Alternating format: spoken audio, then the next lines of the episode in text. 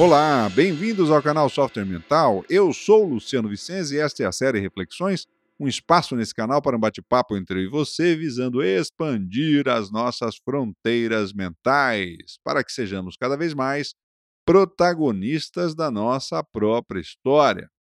Esse canal conta com o patrocínio e apoio técnico da Atena Mídia.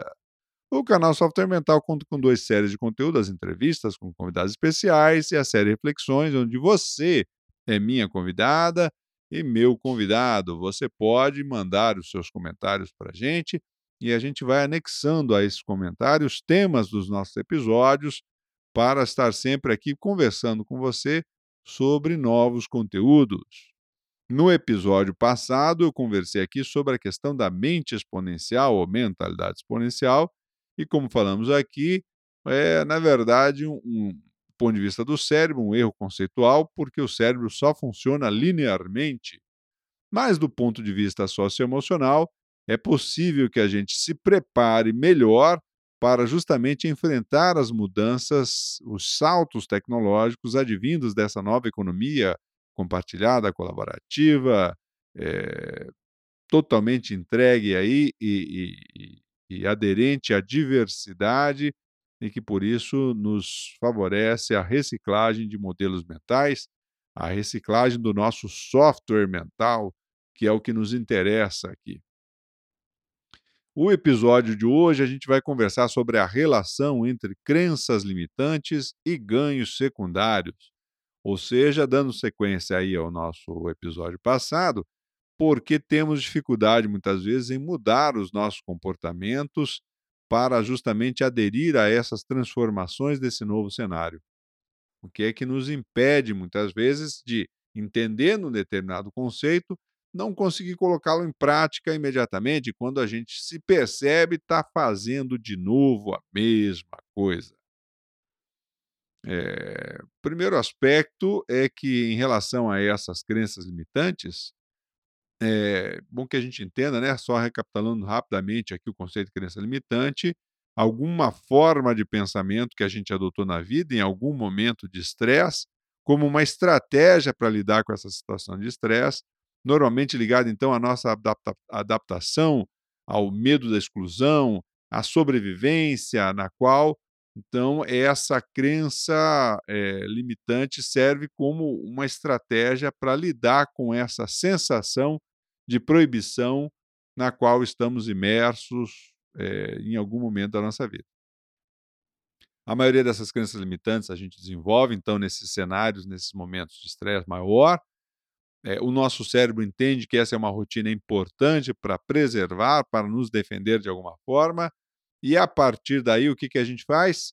Bom, o cérebro entende que isso é uma rotina valiosa, ele manda para a mente subconsciente e você passa a repetir esse comportamento ad nauseum, ou seja, toda vez que você lida com aquele tipo de situação de estresse, você o cérebro vai disparar no piloto automático essa crença limitante, essa forma de pensar para lidar com uma situação lá do passado que não está mais presente, mas não interessa, o caminho de rato neural foi criado e você vai repetir o mesmo comportamento.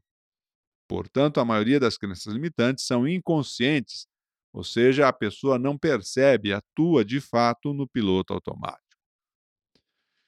Bom, mas e daí, como é que eu saio dessa?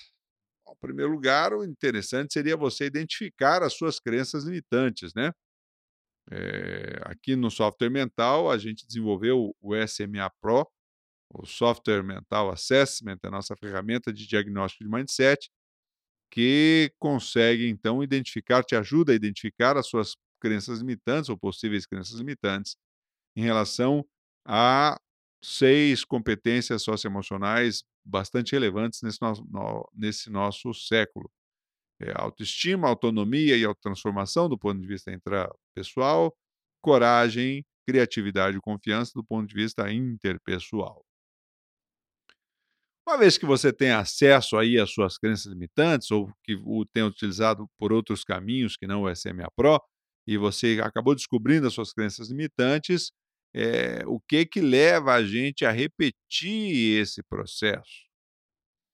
Bom, eh, como eu falei aqui, o cérebro entende que, eh, esse alívio dessa reação automática, ela é positiva para você, embora conscientemente você não ache ou não pense dessa forma.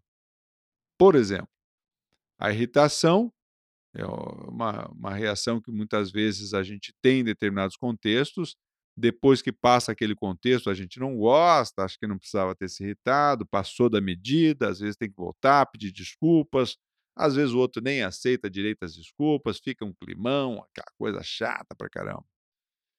E essa irritação, ela normalmente tem a ver com o medo de perder o controle, por exemplo, é uma possibilidade, né, ou por não suportar que os fatos se direcionem para um caminho diferente daquilo que a pessoa gostaria, e vendo a coisa escoar pelo ralo, ela tem uma reação de impulso maior para tentar se impor ao contexto e fazer prevalecer a sua vontade, o seu interesse, o seu desejo.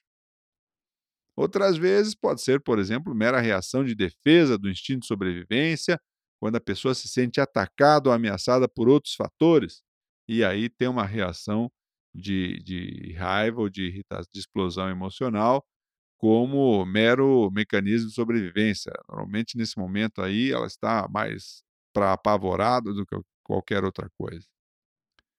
Só que na hora que a pessoa tem a explosão de irritação e ela se impõe no contexto, eh, normalmente, naquele momento, ela sente um alívio, ao fazer a explosão, ela sente um alívio daquela tensão que estava crescendo dentro dela. Aquilo vem como se fosse uma erupção vulcânica do ponto de vista emocional. Aquilo vinha crescendo, crescendo e ela explode, e aí tem aquele alívio.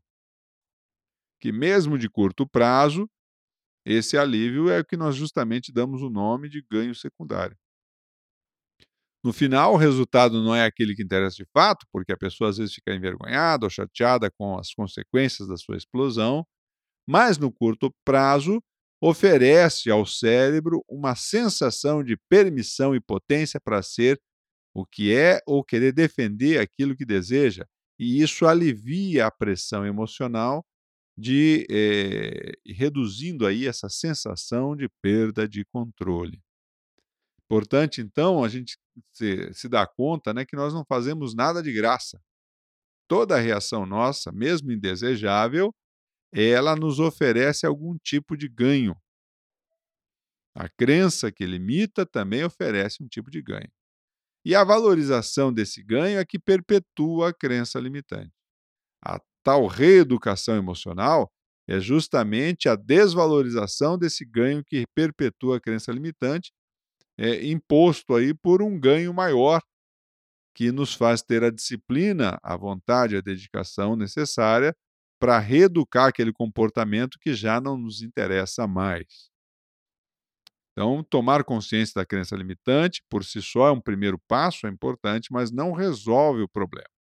Identificar o ganho secundário que essa crença te traz e começar um caminho de desapego, de reeducação dessa relação entre a reação automática e esse tipo de ganho, aí sim começa um caminho de reeducação melhor. Normalmente tem a ver com reflexão, normalmente tem a ver com algum tipo de, eh, dica que a gente ou lembrete que a gente traz para a gente mesmo, para aos poucos ir reeducando essa concepção. Normalmente, a mente subconsciente, ela é reeducada por novos conteúdos. Então, quanto mais eu inserir na minha mente subconsciente novos conteúdos, por exemplo, começo a ler mais livros sobre esse tema, começo a ver mais filmes me sensibilizando para o tema, começo a conversar mais com pessoas eh, relativa a esse tema, quanto mais eu eh, entro num processo de imersão no universo desse tema, mais eu me preparo para lidar, eh, do ponto de vista subconsciente, com os filtros emocionais da crença limitante. A crença limitante, está lá na mente não consciente. E na hora que os nossos 5 sentidos ou 6 sentidos identifica aquele tipo de apelo, de situação, deflagra aquela reação automática, ela vem justamente lá da mente não consciente. Passa feito um foguete pela mente consciente e vai direto para o nosso comportamento. Então, se eu puder dar aqui uns dois exemplos para vocês, só para a gente fazer a relação entre as, o comportamento, a crença limitante e o ganho secundário, vamos lá. Por exemplo, a pessoa que ela gosta que os outros perguntem a ela o que deve fazer. Esse é um comportamento. Ela pede, ela solicita, por exemplo, que os outros perguntem a ela o que devem fazer. Isso é muito comum nas relações hierárquicas. Aquele líder, todo líder ou chefe centralizador, ele gosta que as pessoas perguntem a ele o que devem fazer. Esse é o comportamento manifesto e que gera a centralização. A crença limitante, por exemplo, poderia ser, aqui no nosso exemplo hipotético, o indivíduo achar ou se sentir importante quando as pessoas perguntam a ele o que deve fazer. Isso mexe com o ego deles, mexe com a vaidade, isso mexe com o senso de utilidade dele de alguma forma e faz ele se sentir bem. O ganho secundário justamente é sentir-se valorizado. Muito bem, aí esse cara quer deixar de ser um centralizador, quer trabalhar com o desenvolvimento da autonomia do time, quer que as pessoas da sua equipe possam atuar mais livremente, mas na hora que as pessoas começam a fazer isso, ele começa a sentir um incômodo, começa a sentir um vazio, não sabe identificar muito bem, começa a se sentir inútil. E aí ele vai atrás. E vai atrás e começa de novo a demonstrar interesse que as pessoas perguntem a ele o que deve fazer. E aí volta o caminho neural e ele volta a ter o comportamento centralizador mesmo inicialmente não desejando tê-lo. Uma outra, um outro exemplo aí, num outro sentido, é quando a pessoa, por exemplo, não lida bem com críticas. Cada vez que ela recebe uma crítica, mesmo sendo pessoas que não têm um grande papel na vida dela, ela se aborrece, ela se chateia com isso, às vezes fica mascando aquela ideia de mau gosto um bom tempo, chega, tem gente que chega a ficar dias sem dormir, né, porque fica com aquela crítica na cabeça remoendo. Normalmente, uma crença possível, por exemplo, está relacionada a isso, é de que a imperfeição não tem valor. E que se a pessoa está criticando ela, então ela não tem valor. Ela associa o valor pessoal dela à questão de que ela precisa ser perfeita, porque só o que é perfeito tem valor.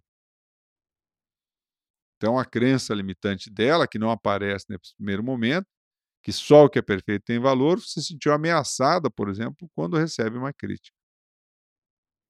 E o ganho secundário? O ganho secundário, nesse caso, poderia ser, por exemplo, a busca por autoaceitação. Ela mesma não se convenceu do valor dela, ela mesma não está muito é, ciente aí de que não é a opinião de terceiros sobre ela que define efetivamente, então, o valor que ela tem ou quem ela é. E ela fica, acaba desenvolvendo uma super sensibilidade às críticas. Então, cada vez que alguém critica ela, ela não fica bem, porque vai bater na crença limitante de que a imperfeição não tem valor, e desta forma ela procura se proteger de qualquer tipo de crítica para daí sim ela poder se sentir aceita por ela mesma ou aceita pelos outros ou sentir que tem algum valor. E esse é, esse movimento de desfazer essas críticas, essas crenças limitantes, perdão, é, esse movimento de é, reeducar os ganhos secundários, só tem um caminho para isso, e esse caminho é o autoconhecimento. É investigar mais a fundo esses nossos mecanismos para reeducá-los é, com novos conteúdos, com novas informações. Termina esse episódio com uma frase do Carl Rogers nesse sentido, abre aspas, a única coisa que se aprende e realmente faz diferença no comportamento da pessoa que aprende é a descoberta de si mesmo, fecha aspas. Muito bem, pessoal, estamos chegando ao final de mais um episódio do nosso podcast, série Reflexões, porque tratamos desses temas aqui no canal Software Mental porque confiamos que o mundo é um cenário de oportunidades para quem expande suas fronteiras mentais e você merece aproveitar essas oportunidades. Curta os nossos podcasts, se inscreva no nosso canal no YouTube, mande suas sugestões de novos temas, que estamos sempre aqui preparando com muito carinho para vocês. Um abraço e até o próximo episódio. Tchau!